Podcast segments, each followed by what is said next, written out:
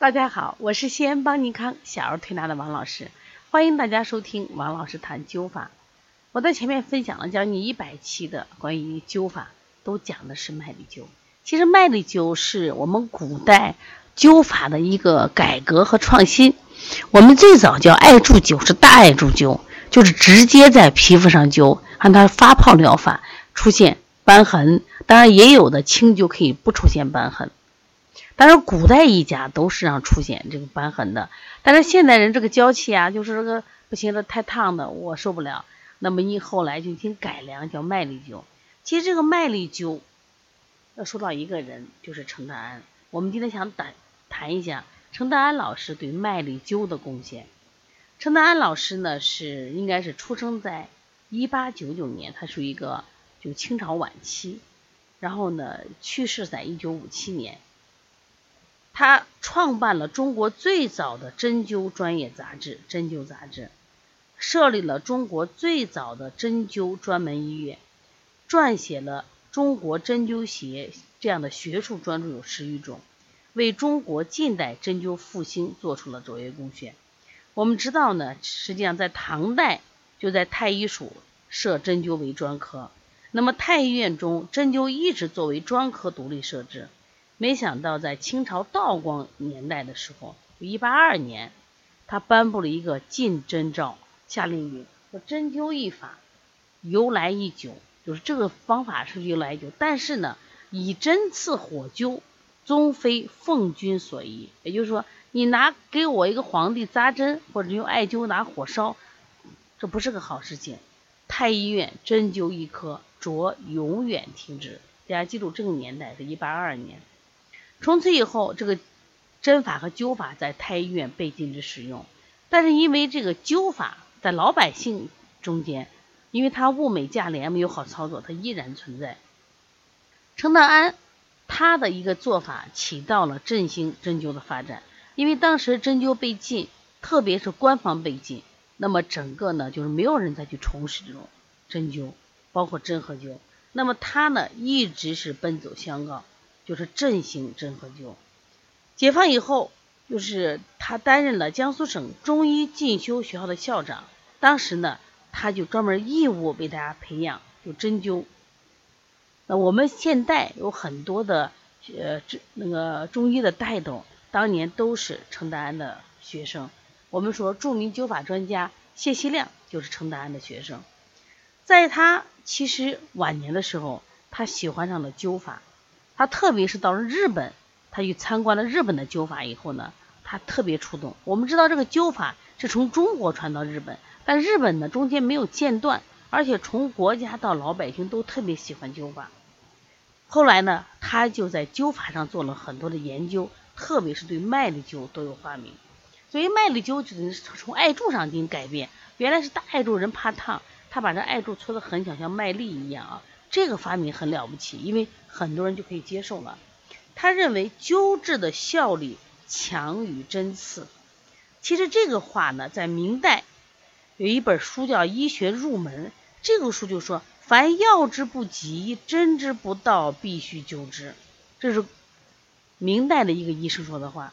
那么程道安后来在临床中也发现了，他说：“哎，这个灸法的作用呢，它不仅可以活跃我们身体的脏腑功能。”可以促进人体的新陈代谢，对人体各系统的功能都有明显的调整作用。说到这儿呢，昨天的呃天津市的卫健委就公布了一条消息，因为现在疫情反复呀，就让大家用灸法在家保健，而说了几个穴位，哪些穴位呢？从上而下，肺腧穴、列缺，还有合谷，还有足三里。这实际上能国国家卫健委能说这样的事情，说明。灸法在临床中确实能起到预防、保健、提高免疫力的作用。因此，灸法不仅可以治病，而且可以防病保健。那么，健康的人，如果你长期的施灸，可以让你的体质增强、精力充沛、免疫和防御能力提高，达到健康长寿的目的。你看，经常艾灸的人，他的寿命都很长。一九五七年，程大安去世以后呢，在他的遗物中有一本笔记，记录了。程丹安在一九五七年三月三日，他以后的想法与思考，其中有一条就写的是：灸法的效力比比比针强。理由是，艾灸刺激的感受器的范围大，而且都是神经末梢，所以它的感传力要大。这个比谁好？比针的感传力大。另外，它破坏力大而广，起泡的变性蛋白与血清并含有相当大量的补体与抗体的作用。还认为不起泡不治为治理，这是从西医角度来谈。也就是说，因为它灸出泡以后呢，产生相当大量的补体和抗体。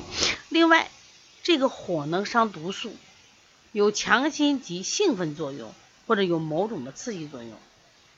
承丹胺呢，对这个施灸部位的选择啊，它就根据这个《黄帝内经》上写的“病在上，取之下；病在下，取之上；病在中，旁取之。”还有呢，无人多行灸法，在病痛之处取穴，名曰阿是穴而灸之，即得快。他根据这些原理呢，他认为我们选择施灸部位的方法有以下三种：第一种灸叫患部灸。就咱们说到阿是灸，直接在就是哪疼哪有病在哪灸，可以促进局部的血管扩张、血流畅行，加速机体对渗出物的吸收，从而治愈水肿、痉挛、疼痛。这叫是阿是灸。另外要诱导灸，对于患部充血或淤血引起的炎症和疼痛，从患部相关的远隔部位施灸，疏通经脉，调节气血，从而达到治疗的目的。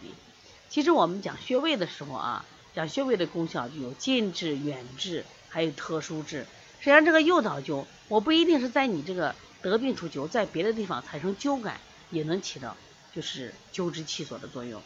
另外就是一个反射灸，当病在内脏诸器官的时候，你咋去灸心？你咋去灸肺的时候，可以通过循经取穴，间接施灸，利用人体的生理反射功能，达到治疗的功效。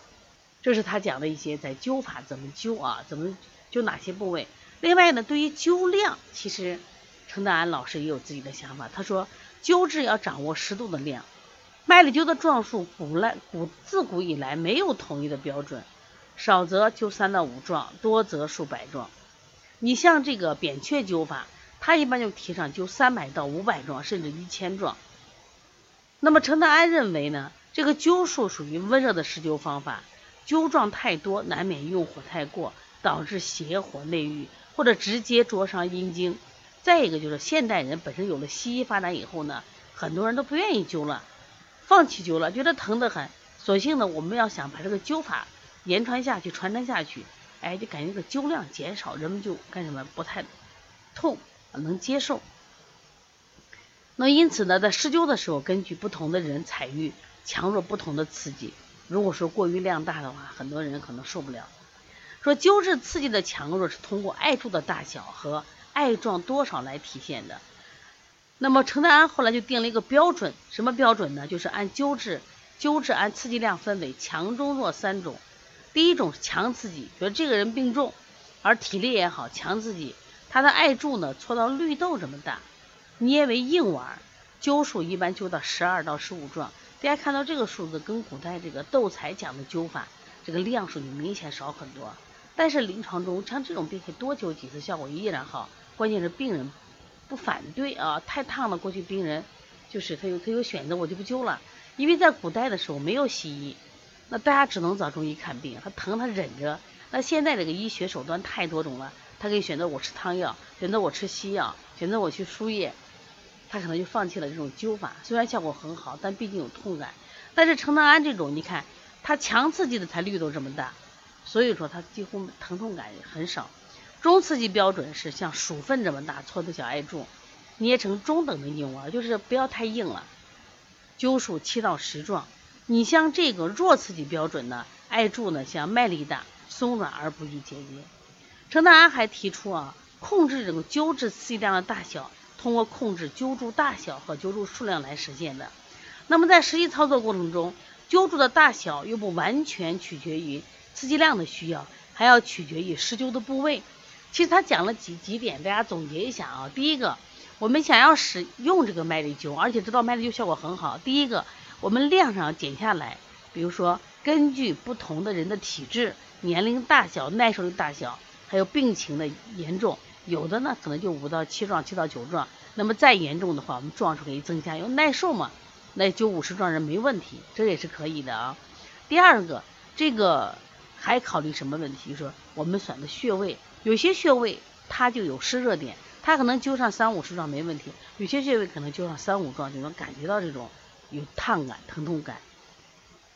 但总的来说，承丹安实际上它最大的功效在哪？它让大家爱上了这个直接灸，因为古代的这种直接灸，特别是到孙思邈要提倡大艾柱灸，人们疼得很。窦才就发明了一类似一个麻沸散，就是说人们先喝喝这个药，先让你睡着了再给你治疗。虽然治疗效果很好，但是呢，就是人们会就是接受起来会会什么痛苦啊，太疼了。那么到了这个麦粒灸，它其实没有疼痛感，人们更愿意去尝试它，更愿意去治疗。所以后来麦粒灸在临床中的作用会反而更大。这个谢希亮老师呢？他当年就去拜访了程德安老师，成为他的一个学生，那么也得到了程德安在麦粒灸的真传。而谢希亮一直在他襄汾县人民医院就从事这个麦粒灸工作，用它治疗很多很多的疾病。所以可以说，谢希亮老师呢是程德安老师麦粒灸的一个薪火传承人。那么也用麦粒灸治疗了很多病病人，而且也给我们一个启发，就是这个麦粒灸。它确实是一个中医的好的技术，是中国独有的技术，不仅可以治病，而且物美价廉。所以说，不管程德安老师还是谢希亮老师，都希望大家能把这个麦粒灸、直接灸、发泡灸这个技术来学会，用这种看起来不起眼的这个小技术，但是它确实可以治大病、治慢性病，甚至治一些疑难杂症。你愿意学吗？想想学习，我们说。纯正的、到底的麦粒灸技术，可以跟我们联系。